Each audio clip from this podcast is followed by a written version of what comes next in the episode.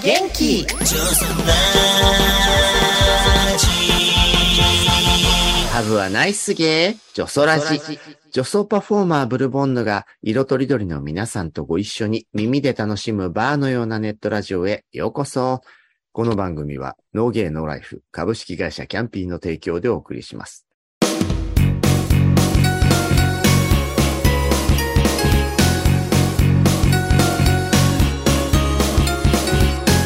ゲイラジ。月の第2週はゲイラジ。ゲイ業界、ゲイカルチャー、オネあるあるなど、ゲイの世界のトピックを中心にお送りします。パートナーはゲイライターのサムソン高橋さん。トロピカルボーイだよ。大ガイルですもんね。はい。そして、レギュラーゲスト、映画ライターの吉弘正道さん。北の大地から帰ってきました。そっか、吉弘さんは北海道から、はいいいな、南から北から、も後ろから前からみたう、ねえ、私東京で寝込んでただけだったわよ。あそう。はーい。そして、今週のゲストは、生島ゆずるさんです。はーい。こんばんはイケ。メンおじさんがね。素敵えいえはい。あ素敵なイケオジ生島さんなんですけど、すみません。HIV の相談、当事者支援を行う認定 NPO 法人プレイス東京理事兼代表、年間500人を超える HIV 陽性者、パートナー、家族からの相談を受けている第31回日本エイズ学会では会長も務めになられた方です。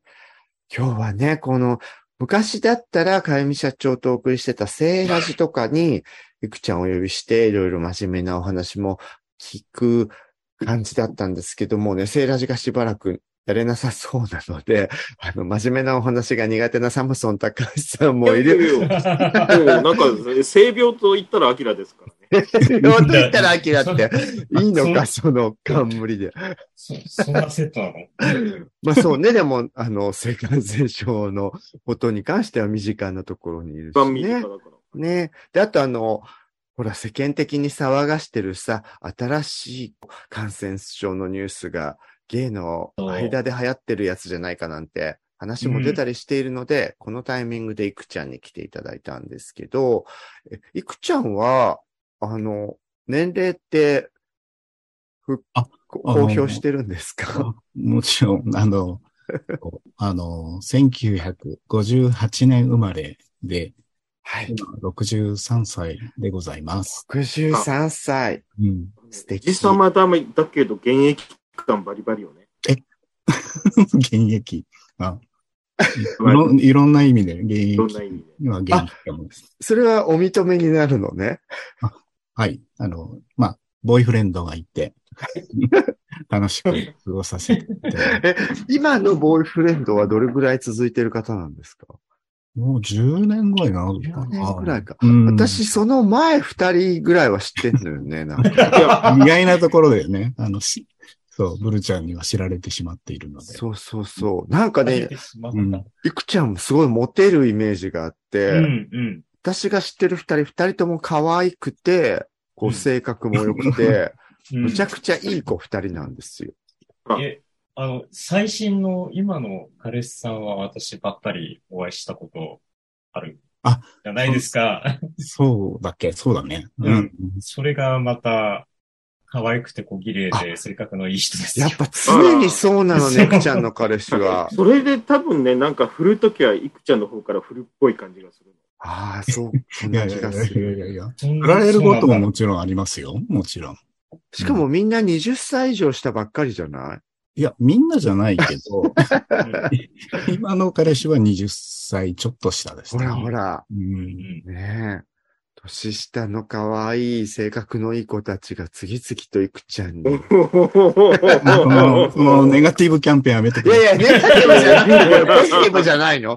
うらや羨んでるだけですよ、次々とか。そうそう。ねあ、まあまあ、そうだよね。早く逃げてまあありました。あのうん私も逃げて。昔から、あの、生島さんのね、こう、団体とか関連のイベントとかにお呼ばれして、お付き合い長いんですけど、サムソン高橋さんとか、吉弘さんはどうですか、いくちゃんとは？僕はあれですね、あの、プライドパレードの時に、もちろん僕は一方的に存じ上げてはいたので、プライドパレードとかの時に、こううん、ご挨拶して、単なる趣味で写真撮らせていただいて。あら、単なる趣味で、単なる趣味。単なる趣味 おじさん好きなアキラさん的にもいくちゃんは、あのーこの子売れるわね、みたいな感じで。この子売れるわ売れね。るわね。そういうありがとうご表ざいます。僕はサムソンさんはテレビで見て知って。なんだろう。えあの、バンコクのはい。バビロンの探検するみたいなテレビを拝見。らあの、芸業界から叩かれたやつですよ。一斉に叩かれたやつですよ。あ、そうなんですか？あの、あんなとこ地上波に拝見させ。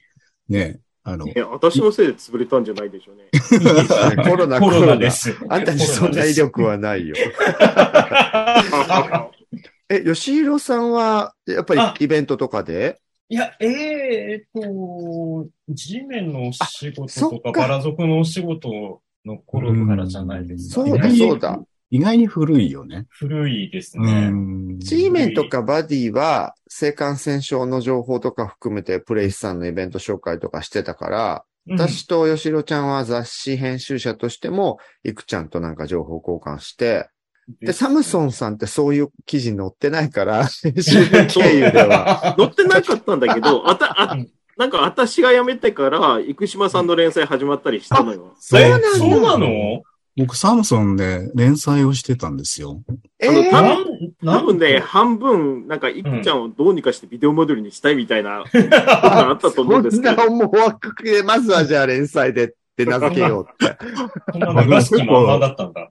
結構長く原稿を書かせていただいて。うん。あじゃあ、アキラがいる頃は、うちの雑誌にはそんな性感染症の情報なんていらないって、あ アキラがストップしてたのね。いや、そんなことないですよ。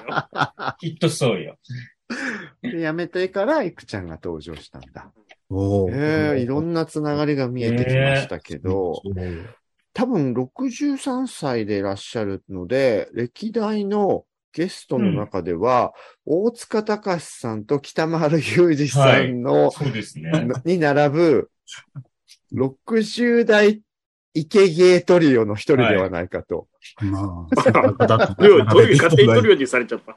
え、でも多分そのお三方がね、あのそうそ素敵な sixties の皆さんかとうん思いねます。うだから華麗な先輩たちばっかり。ねえ、ほんとみんなモテてて、みんな素敵なっていうと。はい。神スリーみたいそうね、神スリーですよ。もう神全然、あの、私なんて、もう足元及ばない二人なので。はいや、。でもやっぱりね、こう、うん私たちもまあ、今となっては近いんですけど、いくちゃんみたいな世代の方の子供の頃からの話を聞くっていうのは、あの、希少価値っていう意味でも、ありがたいことなので、ぜひ月曜日恒例のね、いくちゃんはいの反省、掘り返しをさせていただきたいのですが、福島さんはどちらご出身ですか、で神奈川県の大和市っていうところで市。生まれ育ちました。へえ。子供の頃ってどんな感じでした？うーんとね、あのー僕の父親は、あのープロテスタントのキリスト教会の牧師だったんですね。お父様牧師さん。うんで、その牧師、教会が割と広い敷地の中に牧師館っていうのがあって、その中にずっと暮らしてたんですね、家族で。ああ、じゃあもう本当にキリスト教徒といっても、な。もう本当に本拠地に生活を送るようなぐらい。そうそうだから、まあ、えー生島牧師のうん。息子さんね、みたいな視線に常にこう、さらされつつ、うん。まあ、成長してきて、うん。こういう時って、あの、よくゲイあるあるだと、セクシャリティであれ、ジェンダー表現のちょっと女子っぽい感じであれ、そういうことがなんか、このインタビューシリーズだと子供の頃の象徴的なキャラクターに、なんだろう、元になったりする人多いんですけど、いくちゃんの場合は、そっちの環境の方がアイデンティティとして大きい感じになるのかな？そそうですね。だから、性的な欲望とかね。まあ、うんそういうドライブっていうか、まあそういう部分と、うん頭でのこう、信仰的な、うんこう、あるべきっていう自分と、なんかそう、ちょっとこう、二元化してるみたいな感じでずっと生きてきた感じですよね。うん高校生の頃は、うんあのー、罪深い私をお癒しくださいみたいに祈ってた時期も。ああ、えそう。うん。最初に実感として気づいたのは、中学生ぐらいの思春期の頃？うん中学高校の時って、同級生と、ほら、まあ、相互マスターベーションとか、うん。教室で並んでる隣の股間タッチとか、うん。そうそういうのな、なかったですか？あの、ないある、んだよね。ある人はあるっていうのは、うんこのシリーズでも聞くんですけど、うんなぜか私たちね、無そう縁だったのよないかねっ。たんだよ。なんなの？そういうお声はかかんなかったですね。やっぱそこからやっぱ人として引きがいくちゃんはあるんじゃない？うん、なんか、やっぱり違うと思うよね。ね。あの、かゆみ社長とか話聞いてもあそうだよねあ、そうね。小学校の頃同級生の半分ぐらいのしゃぶってたって上社長も言ってた。すごいわ。まあ、社長の足元にも及ばないけど、まあ、そこでね、及んでも別に自慢でもないんですけど。でもあでもそういう、あったのね、いくちゃんも。あうん。ありましたね。だから、うん教室の中で隣の男の子が、うん。うんああ、なんかちょっと大きくなっちゃったみたいなのを触せ、触らせてもらったりとか、えー。探してもらうとか。ああとは、の、なんだろう、学校の行き帰り、こう、自転車の後ろに乗せてくれて、送り迎えしてくれる男の子がいたりとか、まあ多分、なんか、まあ彼はゲイっていうよりは、そういう感じじゃなかったのかもしれないけど、うんうん。なんか大体そういう話を、うんあの、思い出話でされた時って、その方は、今は奥さん子供がいるのんけですってオチが大体みんなの話についてるんだよね。っぱりモテてたのね、ちっちゃい頃から。うん。そうですよね。なんか色気があったんだよ、いくちゃん、絶対。そうなの？全然、なんか二人乗りさせてくれる子なんていなかったもん。わかる。あの、青春のシーンとかでよく出てくるけど、うんあのシーンないんだないよね。ね。そんな、そんな勃起したものを触らせてくれる男と子なんて周りなかったよ。うんそうですね。やっぱ鳥取と神奈川の違いかな。ないかなあとは、あの、ちょっとほら、キャンプに行って、うん。泊まりすると、うん。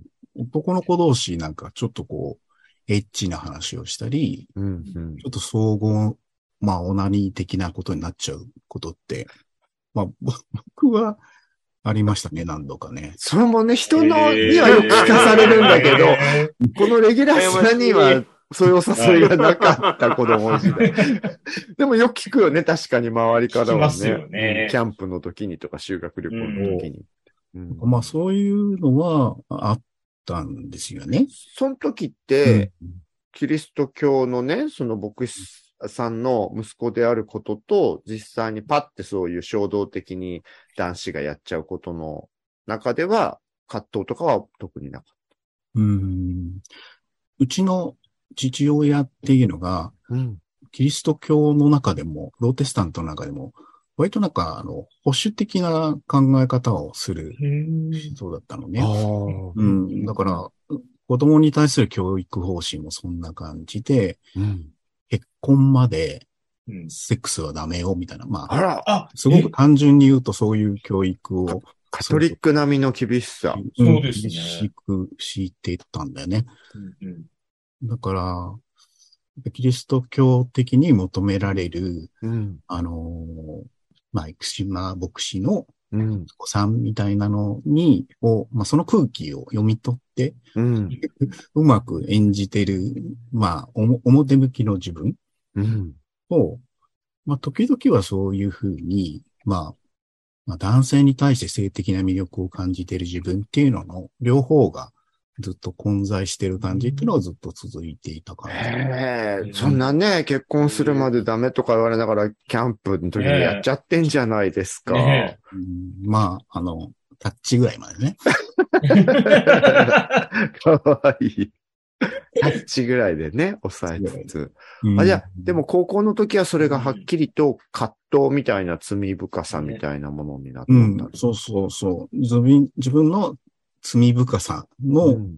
一つとして、うん。まあ、これを癒してくださいみたいな祈りをするような、まあちょっと視野の狭い 子だったんです。それって、キリスト教関係ないところでも、割と多くのゲイの人が、こんなんじゃ生きていけないみたいになったりもするけど、いくちゃんの場合は、そのソドムとゴモラがじゃないけど、そうでん。それがより強い理由で否定的に思ってたの？まあ、はっきりは言わないけど、うん。教会の中で、例えば説教とか、聖書朗読とかあると、やっぱりこう、男子をこうするものは、うん 自国の火で炙られるみたいなことが書いてある箇所とかが、普通に読まれるすからね。読まれるんだ。読まれますよ。だからそういう中では、ああ、やっぱりそれはダメなことなんだなっていうふうに、直接言われたわけじゃないけど、うんそういうふうに内面化して、自分で自分をすごく貶めるっていうことにはなってたかな。そうんうか。でも、いくちゃんって、私とか、よしひろちゃんとかと違って、こう、いわゆるフェミニンなキャラクターが子供の頃に出るタイプではなさそうにも見えるけど。あ、もう全然そういうふうに、うんあの、僕いいじめられたこともないし、うん。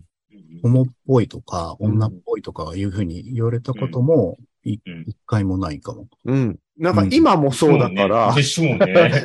全然ストレートの温厚なおじさまにも見えるもんね。喋りも。うんうん。だから、今はね、あの、え、福島さんってゲイだったんですねって驚かれると、ちょっと上がるみたいな。上がるんだ。そこ、るそこ嫌なホモみたいになっちゃってる。んだ。そこ今はそうのけっぽいでしょみたいになっちゃってる。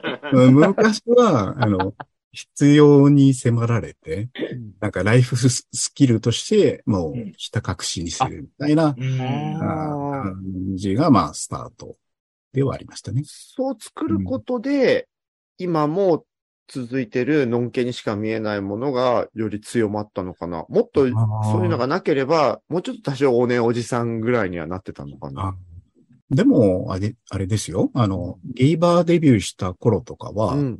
なんか、おねえ言葉で友達たち喋るのが楽しかった時期はやっぱりうん。いくちゃん、そんな時期あったんだ。あるんだ。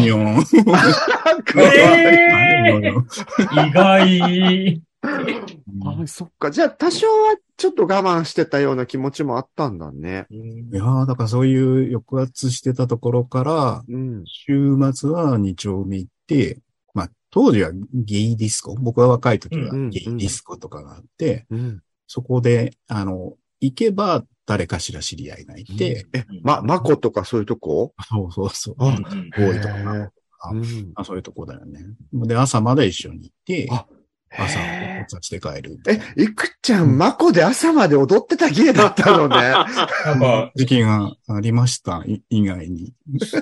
え、でもなんかその高校あたりの二面性で、あの、悩んでた時期から、そんな孫で朝朝まで、ねえ。あのダンシング、結構ちょっと距離があるような気がする飛躍してますよね。ちょっとねそうそう。だからそこは、あのー自分の意思に関係なく、そういう、その先に一歩進むみたいな出来事があって、うん。それがあのーまあ昔あのー小田急デパートの裏の方に、あの、うんパレス座って映画館があったんですね。うん。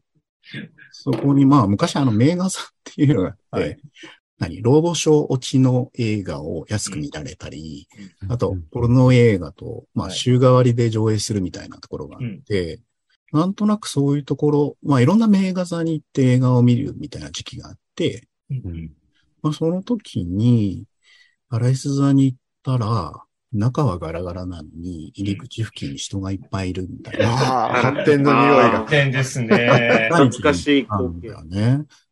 で、その時に、なんとなく、あ、これってあれかしらと思って、ここで初めてお持ち帰りをされたの。ええじゃあ、うん。学生の頃の戯れからの初めての経験はそれになるんですお持ち帰りされか、て、大学の講師をしている、なんかフランス語かなんかをやっている人がええもう最初がいきなりアカデミック。あれめちゃくちゃインテリジェンスな感じですね。でもね、その、その人は彼氏がいるんだけど、今いないんだっていう部屋に、あ入りされて、ら、そういうところ昔も変わらずゲーっていやらしいわね。ちょこちょこっと、まあ、初体験を済ませて、はあ、そう。まあ、それをそこでまあ、一歩踏み出したっていうのが、それどうでした？具体的にタッチ以上のことをしちゃったわけですよねうん。う。うんん、あ、でも、よかったんだよね。よかった。ややられてる間、豪華に焼かれるってことを想像するの？そういうふうなことは思い出さなかったけど、でも、その経験をした後だから、割と頻繁に遊びに行くように。もう、ね。そこでついちゃった子たちが、二丁目に連れて行ってくれたりとか、ええまあ、そこから徐々にいろんな人間関係が広がり始めて、うんうん。えっと、じゃあ、その高校生の時に罪深いって思っちゃった割には、意外と知ってからは、一般の芸のデビューと同じく水を得た魚のようにみたいなところはあっ僕、すうーん。ね あ、そこはね、だからもう、裏表みたいに使い分けるような、あになってたんだよね。日曜日は教会に行って、まあ、いいつ、今までと同じような自分。ううん。んでも、二丁目に行ったり、まあ、そういう発展場に行くときは、うん。なんか、まあ、姫ごとのあ裏みたいな風に、あの、表と裏を使い分けるみたいなことでずっと来ている。そういう生活ですね。ね、真夜中は別の顔ですよ。ねその頃まで、あの、ご両親とは一緒に住まわれてた。えっとね、大学卒業するときに家を出たかな？そうやって割とケロッと遊べちゃう部分も同時進行していく中で、うん今みたいに割と人生でしっかりそれをオープンに取り組んでいく流れに少しずつ移行していくんですか？まあ、親の家を出て、うん。えっ、と、大学の同じゼミの子の、たまたま、ノン系のね、友達がいて、うん。まあ、当時自分がゲイとか全然言わずに、だけど、じゃあ一部屋上がりして自分が家賃払おうか、みたいな話で、まあ、それをきっかけとして家を出たっていう感じかな。あ、じゃあ相当早いルームシェアを。当時ね。したのねそうそうノンケとルームシェアうんね。でも、たまに男を連れ込んだりもしてたかな。え？え、割とちゃっかりやっちゃってますね。ノンケとルームシェアなのに。うんあ、まあ、部屋は全然別あそっかそっか一部屋をそしたら、その、彼女の方は、なんか酔っ払うと、なんか自分の部屋に、生島何してんの？みたいなバーンって入ってくるよ女の子だ、女の子だ。一回、男と一緒に、あの、ベッドで寝てるときに、その彼女が、バあって入ってきて。あら、お母さんみたい。うん何してんの？みたいに入ってきて。そしたら、あ、見てはいけないものを見たみたいな感じで、何も言わずにそっとドアを。それもお母さんっぽいわおね。母さんだね。そこから彼女はしばらくその話題には全然触れなかった時期が。へーうん。え、じゃあ、改めてカミングアウトしたときに、その方結構納得されてたんじゃないですか？あ、やっぱりね、みたいうん。その、のんけ男子と同居している間は、それにずっと触れないでずっと来て、で、自分がその家を出て、独立してから、あの、説明をしたかな。うん彼女としては、彼氏がひょっとしてできてんじゃないかっていう疑あ惑そうよもね。な。ねこれはね、多分ないない。な。うん。え、じゃあ、しお仕事は最初は普通のお仕事をされてたんですか？大学卒業した後、で2、3ヶ月ぐらい旅行をしてたかな。あいいね。すんなり経験就。職はしなかったかな。うんうんでその後、1年ぐらい、うん、ゲイバーみたいな、うんショーパブみたいな、六本木にある、うんまあ、ゲイの人がやってるショーパブみたいなところの、うんね、厨房を1年間ぐらいえええなんか、え、割と意外。割とフラフラしてんなって本いう。当ね。ねすごいふらなんかうんふらちょっとふらしてる。謹慎感。牧師の息子の割には相当伸び伸びした感じよね伸び伸びで。すね。なんか、あの、後継ぎみたいなプレッシャーとかあったのかなってちょっと思って。ああ。一応なんか牧師は、お寺さんとかと違って世襲制じゃないので、周りの期待としてはありましたね。うんあの、ゆずるさんは牧師さんにななられるんですよね、みたいな。そういう目は向けられてたけど、まあ、教会のシステムとしては、多分世襲制じゃないので、うん全然、そういうのはなかったですね。でも今のキャラも牧師さんみたいだし、言ったら迷える子羊みたいな芸たちを導いてるとも言えるしうね。ん。そうそう。でもね、不思議なことに、あの、HIV テーマの相談をする中で、うんそのね、牧師の息子で HIV 絡みの人の相談って何例かやっぱあるんですよね。うんなんかこの人のために自分ここにいるのかしらって思ううん。ね運命感じるんだね。そういうの素敵で何人かいらっしゃるかな。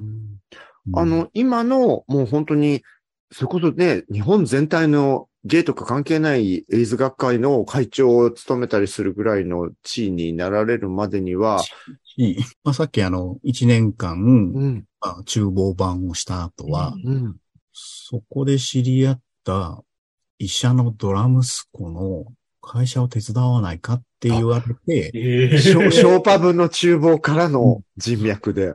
で、医者のドラ息子に、えっと、たぶらかされて、ちっちゃかったけど会社の切り盛りみたいなのを手伝わされて、ええ医療系だったのね。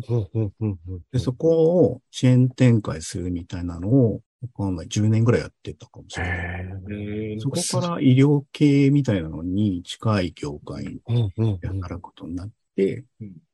HIV のテーマ。だから、それこそ、まあ、大塚隆さん、はい、はい。うん。まあ、小倉藤さんがやってたう、んゲイのおもちゃ箱とあか、、宝島、まあ別冊宝島シリーズですシね。リーズでだからブ、ルが脱いだやつ？どうぞ私が学園天国で関東グラビアモデル、グラドル出身です。でそこで、あの、あじゃあ、島くんは、あの、ゲイとボランティアっていうテーマで原稿を書きなさいって言われて、うん当時いいくつかの団体とかの取材をやれって言われたので、い。ろんな人に会ったりして、なんかテキストを書かせていただくみたいな機会があって、その時に、あの、たまたま一団体が HIV 系の団体だった。で、その時に、すごい、あの、裏表で使い分けてた自分の人生が、HIV とか AIDS で、なんかちょっとこう、変わるかなみたいな予感があって、へそこから関わり始めたっていう感じかなそれは。、そのインタビューとかする中で、あ、うんこのテーマだったら、今までもやもやしてた自分の立ち位置とかが、より何かしっかりした軸みたいなものが持てるんじゃないかみたいなやるん。じゃないかっていう気がしてたんでね。あの、教会の中でも、そういう、ボーイスカウトのリーダーとかずっとやってたんだよね。だから、ちょっと社会貢献みたいなうん。感覚がすごくあったんだけど、うん。だからまあ、自分がゲイであるってことが分かってからは、ヘテロセクシャルな、うん。こう、世界から身を引いた方がいいかなと思ってう、ん。スーッと消えていなくなるみたいな風にして、教会の中からこうい、いなくなろうとしてたんだけど、うん。まあその、記事を書く中で、あ、自分の裏側だった部分も含めてね、うん。なんか社会貢献ってあり得るかも、みたいな気がして、それで取材をさせていただいて、で、記事が終わった後も、なんかボランティアやってみようかなと思って、うん。まあ、で今の団体じゃないけど、まあその団体に関わるようになったっていうことかな。社会貢献意識がね、もうだからサムソン高橋さんにかけらもないものが、1ミリもなさそうな。でも、でもやっぱし、それ考えると、幼い頃からの教会の教えみたいなのが、あ見てらっしゃった感じがしますね。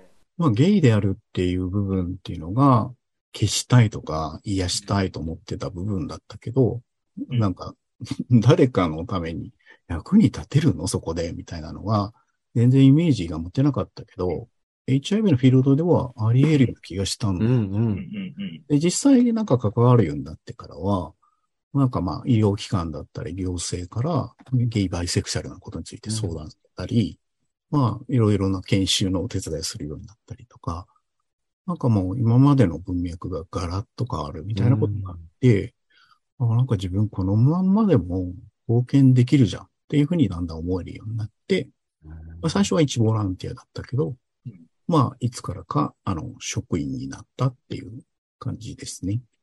うんいや、なんかちゃんとしてる。すごい。なんか、ものすごいちゃんとした人ですね。とてもなんか、そんな卒業してからフラフラしてた人間とは思えない。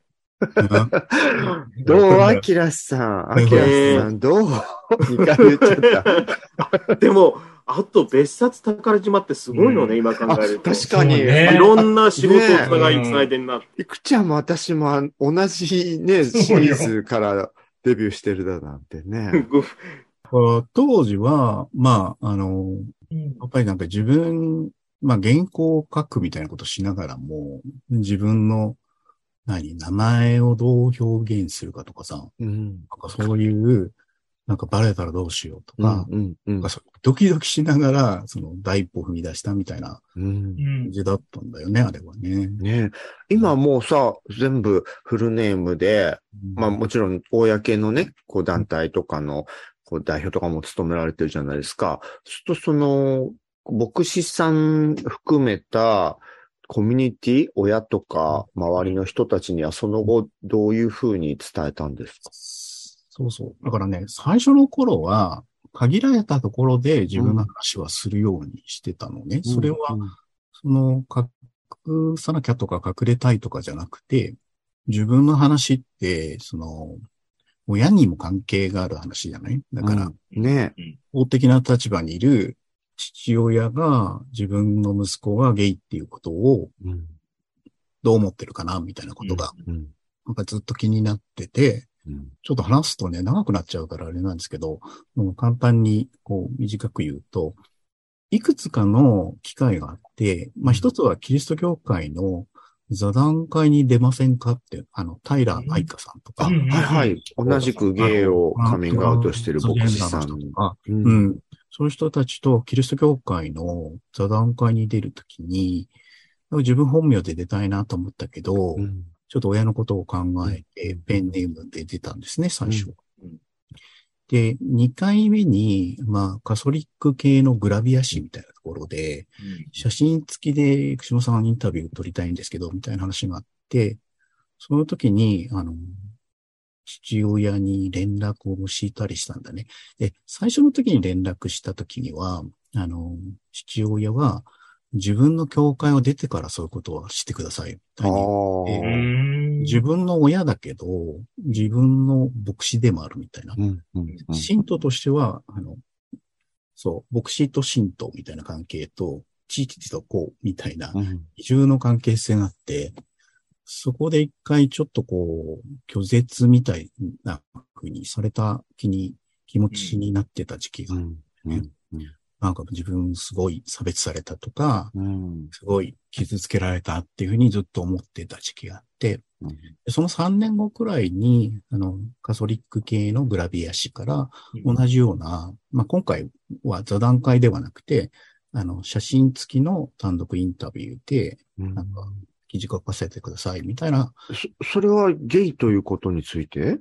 あ、そうそう、その、カソリック系のグラビア誌って何ですか？グラドルが出てくる雑誌ですか？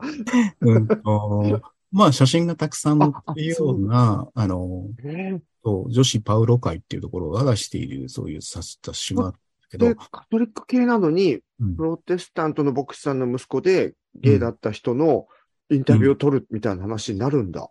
あの、まあ、共同通信の、なんか上、上ら型だった人がリタイアして、記者みたいな、その、この連載を持ってる、教会で、まあ、あの、あい間を生きる人たちみたいなシリーズ。ああ。で、ううん。ん、その、その中で、まあ、出ることになって、うん。で、まあ二度目だったから、うん。もうなんか感動、感動されてもいいやと思って、父親に電話して、あこういうの持ってるからね、みたいな感じで勢いで電話したら、まあ、父親は、あの、君がゲイだから、うんまあ、非常に弱い立場の人たちのことがよく理解できるんだね、みたいなことを言い言い出した、ね。優しい。ねえ、本当ね。あれすごくいい。違っねえ、燃え、燃えちまえとかそういうことは言われなかったの たんだ。だから、3年の、こう、何、時間の中で、うん。父親、父親なりに息子を拒絶した後、う。うんん。いろいろ考えたり、うんなんかしてたんだなっていうことがそれで分かっうんうん傷ついたのが自分で、うんあの、すごく差別されたって思ってたけど、うんなんか言う側も、なんかいろんなことを考えたり、うん悩んだりしてたんだなっていうのがその時に分かったっていう。うわ、いい話。私ね。やっぱり3年時間があったっていうのが良かったのかもしれないです本当だね。あと、まあ、いくちゃんのこの感じからしても、うんお父様もきっと温厚で、素敵な方なんだろうなって勝手に想像はしちゃうし。すごい勝手に想像しますね。うんそうか。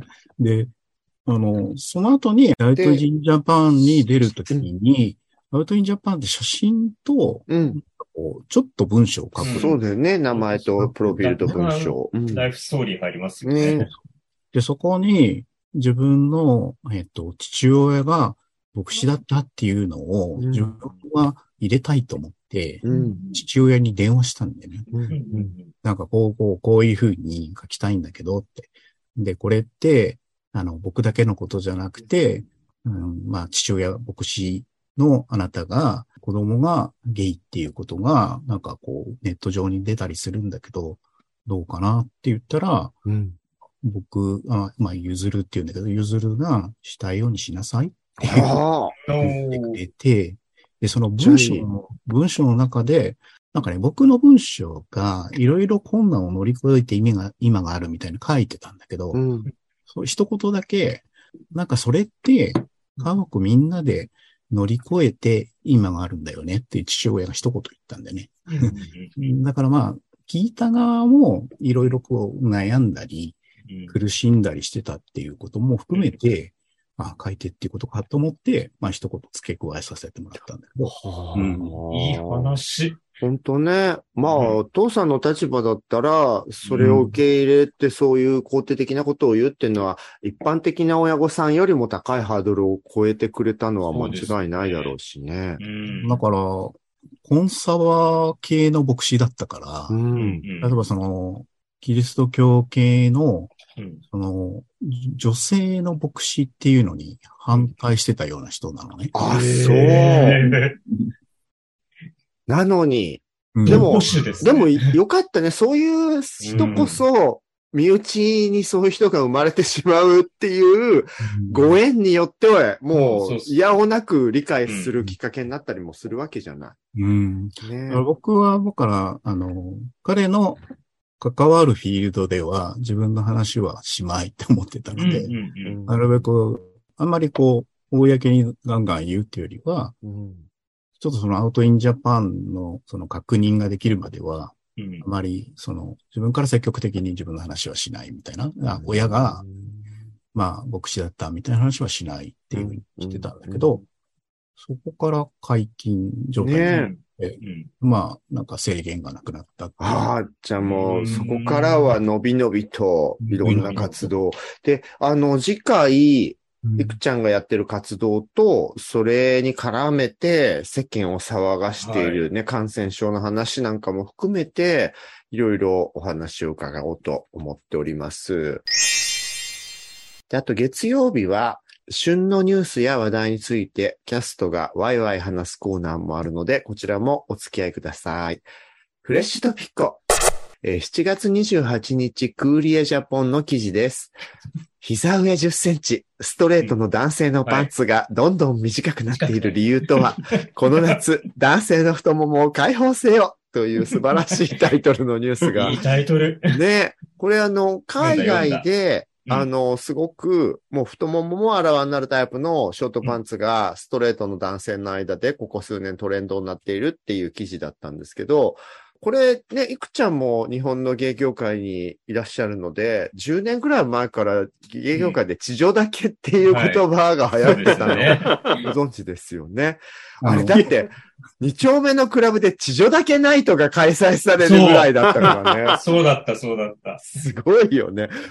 地上だけは具体的にどのぐらいのだけなんですか？膝上15とか20です。そうね。だからやっぱしこの記事にもなっている膝上10センチ以上なんだけど、うん。私がひ地上だけって単語が流行り出した頃に聞いて受けたのが、うん。なんかよりお姉さんっぽい遊び仲間たちのパイセン側に当たる方が、うん。そのグループの若い子に、え、ちょっとあんたそれ何ロールしてんの？みたいな、自分たちで地上だけを作るためのロールが、3ロール言っていいのは私たちだけよ、みたいな。あんたはまだ2ロールぐらいにして、みたいなことを言ったみたいな話を聞いて爆笑してて。なんか、スケ、バンじゃん、それ。そうそうそうそそんなマウントあったんそうだ。そう。竹のマウントがコミュニティ内であったみたいな話もあったんですけど。なんか、あ私たちの頃のスカートの長さで、そうそうそう。あ、そうややそうそう言ってるよ。ね。でも、この記事読んでおかしかったのが、まあ、痴女丈っていうネーミング自体さ、うんちょっと女性に失礼な話じゃん。ごくダメよ。そう。だけど、この記事でも、やっぱり、 hoochie daddy shorts なんて名付けられてて、 hoochie っていうのはやっぱり性的で挑発的な、あの、服装とか行動をしている、主に女性のことを指し示す単語で、うん。それを、に daddy をつけて、ほぼほぼだから、痴女だまあ丈、変わんない発想で、うん変あ、わんない。ここら辺はバンコク共通なのねって思ったっていうね。あと、この記事が、まあ、日本だと単に熱いく、熱いくて勢いで周りもしてるからそうなったぐらいのストレートもいるんだろうけど、記事では一応その女性とかゲイの人たちが、いち早く気づいていた自分たちの体を露出することが、ちょっと高揚感とか、プチサービスぐらいに思っている。アイキャンディーとか書いてあったんですけど、っていう感覚をストレート男性たちも持ち始めたみたいにまとめてて、ああ、なるほどね、みたいにも思ったんだよね。遅いぞ、のんけの人たち。これでも実際日本のさ、男の子も最近短くなってるよね。短いよ。だって、若いのんけの男の子たち見てても結構短いの履いてるじゃないですか。なんかトレンドが、7、8年ぐらい前から、膝丈より上になってきてる。うん、うん。私覚えてるのが、2005年ぐらいは、膝より下じゃないとダサかったのよ。うーん。なんか膝から上とかだとホットパンツ履いてるみたいな風に言われなかった。うんうん古い感じで。そうね。で、うちら世代だと、小学生男子のうん、半半ズン。ボンっていうとちょっと前までのショーパンじゃなくて、まさに今の地上だけのイメージだったじゃない。地上丈ですねあれを大人がやるっていう感じに、うん。ゲイはさ、わかるのよ。万年短パン好きの文化の人たちだから、ストレートが、うん。それを魅力的なものだとして見せている意識ってどれぐらい日本の場合あるんだろうね。もうでも本当三品じゃないですか、それ。ねあれ、農研の男の子たちもちょっと、この俺の足みたいな意識あんのかな、まあ、単純に暑いからっていうのが、おね、多日本の場合は絶対多いと思うんですけど、あの、最近、うん膝より下だとなんかダサい感じがしあ、あそうそうそう。そうね、ダサいかかっこいいかの方を見てんのかもね。そうそうそう。うんあの、ファッション誌、まあ最近はファッション誌読んでないかもしれないけど、露出、えっ、と、媒体に露出してるタレントさんとかが短いの履いてるっていうと、昔はカーゴパンツ程度、うん膝隠れる程度のがトレンドみたいな感じで入ってたけど、もうみんな膝出しちゃってるじゃないですか。うん、うん。2015年ぐらいから膝うん。出す。10年代後半ですね。実際にはでもそういうさ、男性タレントのスタイリングをゲイのスタイリストがやってたりはするのよね。まあね。地上岳をのんけに教え込んだ流れもきっとあるとは思うんだけどさ。思う。うん。あーえ、いくちゃんはどうですか？若いストレート男子の丈が短くなっている話。僕ね、意外に桃フェチなんだよね。だかあら嬉しい。ら、ね、60代芸男性も喜んでいます、このブーム。いくちゃん自体、いくちゃん自体は履かないの？短パン。あ僕ね、毛深いので、それがいいんじゃんな。それがいいん。露出するのを控えてきたんだけどね。私、いくちゃんの毛深さが大好きで、あの、さっき腕、腕のちょっとうん。見えた。すごいのよ。腕毛。ボーボーなのの。うん。だちょっとさ、あの、それこそこの間ゲストに来てくれたキズさんの思うところのだ海外の daddy の要素があるよね。ちょっと近いですよね。母親が沖縄出身？あ、それでなね、のか。大分なので、割となんか南の方の血が。濃いめっていうところがそういうところにね。う。。うんまあ、その毛でいっぱい泣かせてきたんでしょうよ。男男性性出しちゃって、て。毛毛だけで？毛でもうから絡め取ってさ、シュワー、シュワーってこう。シュワワイパーか。いや、本当に私がたまたま知ってるね、いくちゃんとなんかあったお友達がみんな可愛くていい子たちだから、本当ですよ。私も歴代何人かね。そうそう。すごいもしてますけどモテ親父のイメージがある。すごい、あ、普通にモテそうな人ねとモテそうな人がくっついてるっていうふうに思います。悔しい。だからなんかね、アクティビスト的なことに近いことをやって、今でも活躍されてるお三方をこれで呼んだじゃないですか、ジョソラあジシリーズで。ですね北丸裕二さんと大塚隆さんとうん福島さん。うん全員、だいぶ年下のイケメンにモテてきてるそうなのよ3人なの。そうなのあで、しかも3人ともイケてるのよ。そう。3人ともみんなセクシーなの。そうなの。やっぱし、ね、ブスじゃないアクティビストっていいよね。え今なんつった？いや、だから。なんかやっぱいろいろ持ってる人たちなんだなって改めて思う。そうねうんコメントしづらい。だから人として余裕があるんだと思うんだよね。そうだと思う。ううんん。いやいやいや、その、いや、私にもほら、表と裏も一応あるからさ。そんなに。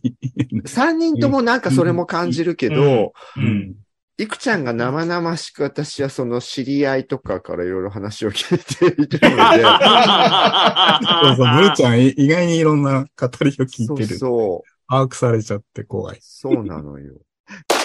で私の友達と知り合ってね、とか。そ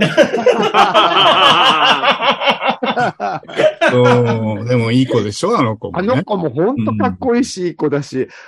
え、あの子振ったりしてんでしょいくちゃんは。